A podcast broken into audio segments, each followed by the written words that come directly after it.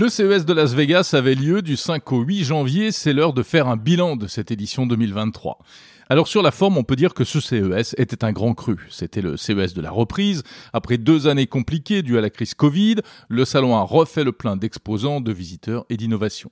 Sur le fond, pour autant, ce n'était pas forcément un CES révolutionnaire. Pas ou peu de produits réellement innovants, pas de virage stratégique de la tech, mais une évolution tranquille des technologies existantes. Du côté de la French Tech, et start-up françaises de technologie, mobilisation inférieure cette année, en tout cas en nombre, par rapport aux années précédentes, mais des exposants euh, sans doute mieux sélectionnés, plus à la hauteur de l'événement, on sent que le tri a été fait. En tout cas, le CES confirme sa place de plus grand salon high-tech du monde mais toujours avec ce côté un peu foire où équipementier automobile côtoie euh, des fabricants de téléviseurs, d'exosquelettes, de fauteuils maçons ou d'autres gadgets variés. Jadis, le CES annonçait ce que vous auriez envie d'acheter pour équiper votre maison l'année suivante.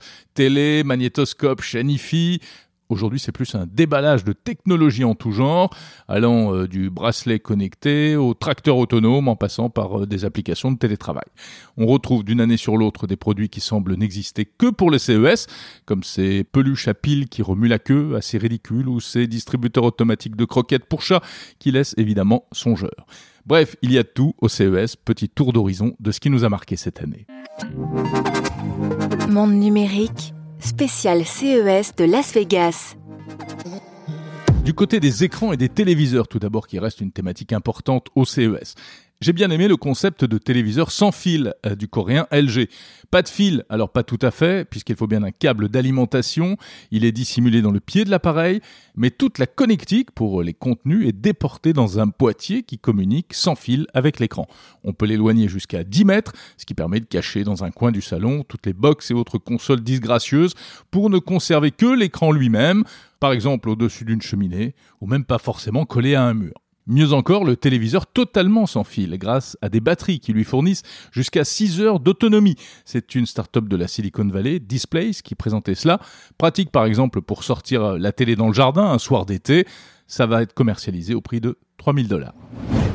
Côté informatique, on a pu voir des drôles de PC portables, signés Lenovo notamment, moitié PC, moitié tablette, avec des écrans qui se déplient pour offrir une plus grande surface d'affichage. C'est toujours la quête euh, du poste de travail idéal, et là l'idée est intéressante. D'ailleurs, c'était aussi un peu le concept de l'écran flex hybride de Samsung, un écran qui se déplie et qui se déroule. Fromage et dessert. On passe ainsi, avec ces deux fonctions, de 10,5 à 12,4 pouces selon les besoins. Ce n'est pas encore disponible sur les ordinateurs portables, mais ça arrivera peut-être un jour selon Samsung. Parmi les choses qui sortent de l'ordinaire, un mot de la start-up française Miraccess, qui présente depuis plusieurs années au CES un système intéressant qui permet d'utiliser son smartphone en tant qu'ordinateur. L'idée, c'est de bénéficier de toute la puissance du mobile, parce qu'aujourd'hui, il y en a sous le capot. Alors, il faut quand même un, appareil qui ressemble à un ordi portable, mais en fait, ce n'est qu'un écran et un clavier très léger, très basique, pas cher. Et euh, avec ça, on peut faire tourner Windows ou Linux même. La préoccupation est environnementale, selon Miraccess. Il s'agit d'inciter à produire moins d'ordinateurs. La domotique, c'est-à-dire la maison connectée, smart home, on l'appelle comme on veut, c'est traditionnellement un sujet important au CES. Alors plein de choses dans ce domaine, j'en ai retenu deux. Un petit boîtier dévoilé par Samsung baptisé SmartThings Station, c'est un hub de connexion pour objets connectés à la maison. Compatible Matter, le nouveau protocole de communication pour les objets connectés, ça permet de se faire communiquer des ampoules avec des détecteurs d'ouverture de porte ou des thermostats par exemple et de créer des scénarios. En fait, c'est une box domotique, mais signé Samsung, l'appareil fait également office de chargeur sans fil pour les téléphones portables. Et puis un autre produit intéressant, aperçu sur le stand d'une start-up de la French Tech, Artifil, c'est un système de sécurité autonome à intelligence artificielle. Pas de contacteur comme sur les alarmes traditionnelles, mais un système qui reconnaît la manière dont on essaye d'ouvrir une porte. Si quelqu'un donne des coups dedans, euh, ben, ce n'est pas comme si c'est vous qui tournez la clé, et donc l'alarme va se déclencher.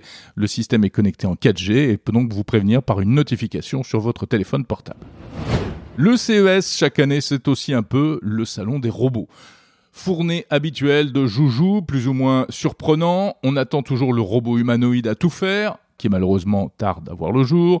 Alors en attendant, on a pu voir euh, par exemple des robots serveurs équipés de plateaux qui circulent de manière autonome et qui peuvent transporter euh, des plats euh, dans des restaurants ou même dans des aéroports. Le scénario typique, c'est que voilà, vous êtes sur le point d'embarquer, vous n'avez pas le temps d'aller vous acheter un sandwich car c'est trop loin, eh bien pas de problème, vous le commandez et le robot vous l'apporte sur un plateau.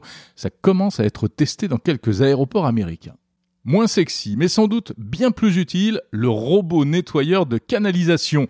C'est une start-up française encore qui a présenté ça. À quoi un engin de 90 cm de long en, trois parties qui se déplace comme un serpent directement à l'intérieur des tuyaux sous la chaussée. Le but, détecter et même réparer les fuites d'eau. Et quand on sait que 30% de l'eau transportée serait perdue à cause des fuites, on comprend que cette innovation est pas mal intéressée les visiteurs. L'un des gros morceaux du CES 2023 et sans doute l'un des plus intéressants, c'était incontestablement le sujet de la santé connectée et des objets tech au service de la santé avec des technologies beaucoup moins gadgets que les années précédentes. En fait, on quitte le domaine du simple bien-être pour entrer aujourd'hui véritablement dans celui du suivi médical personnalisé. Alors par exemple, on citera la marque française Withings qui a présenté cet insolite analyseur d'urine, un petit galet que l'on pose dans la cuvette des toilettes et qui peut renseigner au quotidien sur la santé d'un membre de la famille, détecter des maladies ou encore la période d'ovulation pour les femmes. Certes, l'ergonomie est sans doute encore perfectible, mais ça confirme en tout cas la philosophie euh, qui est derrière cela, qui consiste à offrir de plus en plus d'outils pour suivre sa santé au quotidien de manière simple, transparente, afin de prévenir plutôt que de guérir les maladies. Intéressante également cette technologie développée par euh, une autre start-up française, e-Virtual, qui permet de savoir avec un simple selfie vidéo si vous êtes en bonne santé. En quelques secondes, le programme analyse les flux sanguins sous la peau du visage, ce qu'on ne voit pas à l'œil nu, ce qui permet de capter la fréquence cardiaque, d'évaluer le niveau de stress et bien d'autres paramètres, une innovation destinée notamment aux plateformes de télémédecine. En matière de santé, la technologie permet aussi d'aller encore plus loin, comme avec cet implant cérébral développé par l'établissement Clinatech de Grenoble, issu des recherches du CEA, visant à ralentir la maladie de Parkinson. C'est une fibre optique insérée au centre du cerveau, par un chirurgien évidemment, qui va envoyer de la lumière sur une zone particulière afin de traiter la maladie. Et dans le futur, cette technologie pourrait aussi aider à combattre la maladie d'Alzheimer. Enfin, la santé connectée, eh bien, c'est aussi par exemple euh, la marque Neutrogena qui va lancer un service de vitamines sur mesure. Vous vous rendez euh, sur un site web dédié, vous scannez votre visage, là encore analyse des paramètres, en tout cas c'est la promesse, et vous allez recevoir ensuite à la maison des petites pastilles de vitamines censées correspondre exactement à vos besoins, tout cela grâce à un système d'impression en 3D sur mesure.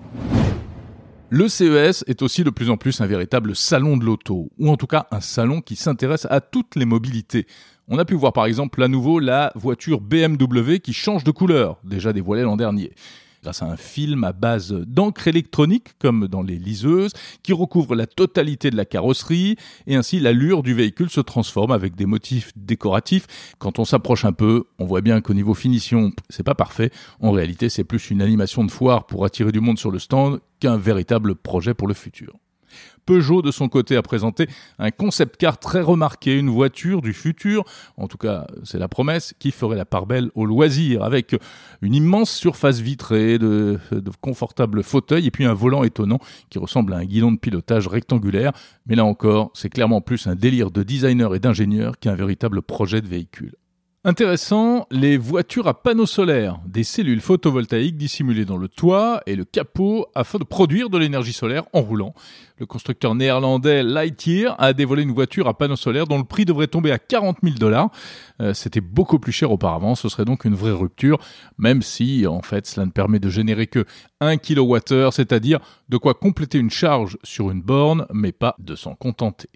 Sony, la marque japonaise d'électronique, a également euh, mis son grain de sel dans le secteur de l'automobile avec la troisième version de son concept de véhicule électrique bourré de high-tech. Sony, dont ce n'est pourtant pas du tout le métier, avait choisi de n'exposer cette année aucun téléviseur, euh, mais uniquement cette voiture, c'est la troisième version, avec une promesse, celle de lancer pour de bon la fabrication dans quelques années en collaboration avec Honda. On en déduira ce qu'on veut, soit que Sony part vers de nouveaux horizons, soit que le fabricant japonais va tellement mal que tous les coups sont permis pour exister médiatiquement. Toujours au rayon de ce qui roule, un mot des gigantesques et monstrueux engins agricoles, des marques John Deere et Caterpillar qui ont fasciné les visiteurs. Alors pourquoi ces types de machines sont-elles exposées au CES Eh bien parce qu'en fait, ces engins sont bourrés de technologie et notamment ils peuvent fonctionner de manière autonome, sans chauffeur. Ça fait rêver les fermiers américains. À l'opposé, pour la mobilité euh, douce et individuelle, comme on dit, une start-up française a fait le show avec ses rollers électriques. Plus besoin de pousser sur les cuisses pour avancer, il suffit d'appuyer sur la télécommande. On frémit d'avance en imaginant ce type de moyen de locomotion sur les trottoirs parisiens déjà envahis par toutes sortes d'engins roulants plus ou moins dangereux pour les piétons.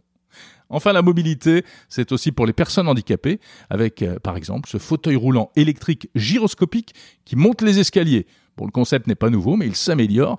Et attention, on est quand même sur un produit à environ 30 000 dollars. Le métavers était présent au CES de Las Vegas. Oui, métavers, minivers, multivers, comme vous voulez. Moins ludique que le projet de Mark Zuckerberg, là on parle plus d'outils de travail collaboratif en environnement 3D euh, destiné aux entreprises. Et d'ailleurs, euh, accessoire du métavers, les lunettes de réalité virtuelle. Dans ce domaine, la marque HTC a présenté euh, son nouveau casque de réalité mixte, le XR Elite, plus léger que les précédents, qui sera vendu environ 1400 euros. Le CES 2023 avait pour thème officiel la tech pour un monde meilleur, allusion au réchauffement climatique et à toutes les formes de pollution et d'atteinte à l'environnement. La démarche est louable et certaines entreprises semblent avoir entendu le message. Samsung, par exemple, a largement insisté sur ses efforts pour réduire son empreinte environnementale, notamment en transformant son packaging et le choix de ses matières premières. Les exposants français se montrent très sensibilisés à la question. Pas mal d'innovations sont tournées vers cet objectif.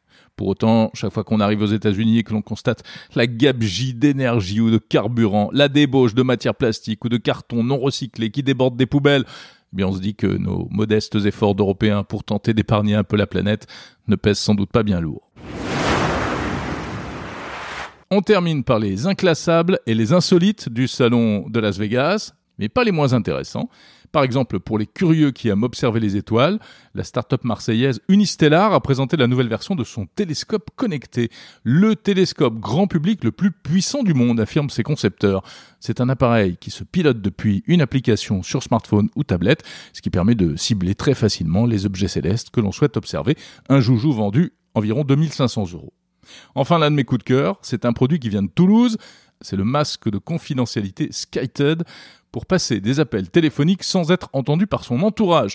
Bon, c'est pas très beau, c'est gros, mais c'est efficace. On met ça devant la bouche et à 10 cm, les conversations deviennent inaudibles pour l'entourage idéal pour les centres d'appel, pour faire baisser la pression, ou encore pour les conversations téléphoniques, notamment professionnelles, dans les trains, ou demain, dans l'avion. Il y a du Bluetooth intégré, comme euh, dans une oreillette pour téléphone mobile, ce sera vendu environ 400 euros. Et on termine par une touche de glamour avec deux innovations du géant français des cosmétiques L'Oréal.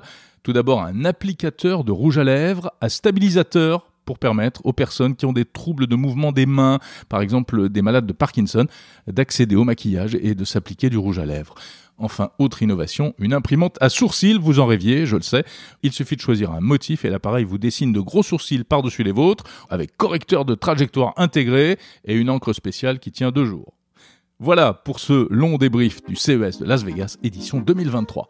N'hésitez pas à écouter aussi l'épisode 73 de Monde Numérique L'Hebdo, une émission entièrement enregistrée sur place avec plusieurs invités, ainsi que l'épisode spécial Tech et Santé dans lequel on revient en détail sur six innovations dans le domaine de la santé. Salut